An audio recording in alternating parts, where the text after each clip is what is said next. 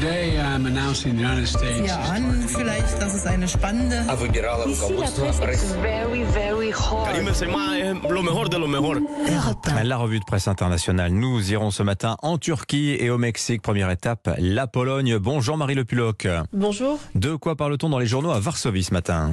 Eh bien, les médias polonais reviennent sur la visite historique de Joe Biden en Pologne. Nous nous souviendrons d'un discours fort au Château Royal, de ses rencontres avec les réfugiés et de la pizza qu'a partagé le président des États-Unis avec les soldats américains, écrit Gazeta Wyborcza.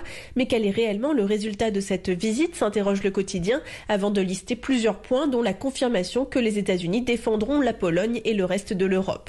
En tout cas, pendant plusieurs heures, la Pologne a été le centre de l'attention du monde entier, écrit le magazine Politica, notant l'espoir que Varsovie continue de dialoguer ainsi avec ses partenaires.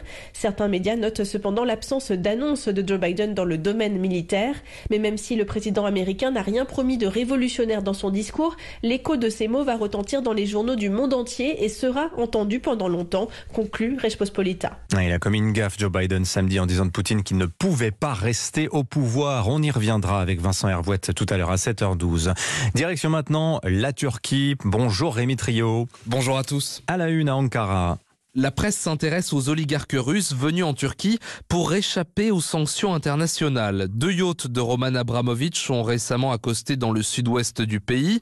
Le journal Yeni Shafak avait déjà repéré il y a quelques jours un jet privé du même oligarque à l'aéroport d'Istanbul et ça ne dérange pas les autorités turques. Le quotidien Sözcü rapporte les propos du ministre des Affaires étrangères.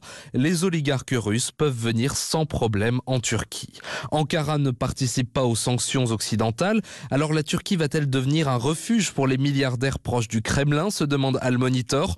Possible, tant le pays est déjà un paradis pour les gangsters en tout genre qui veulent échapper à un contrôle financier, selon un expert interrogé par ce média.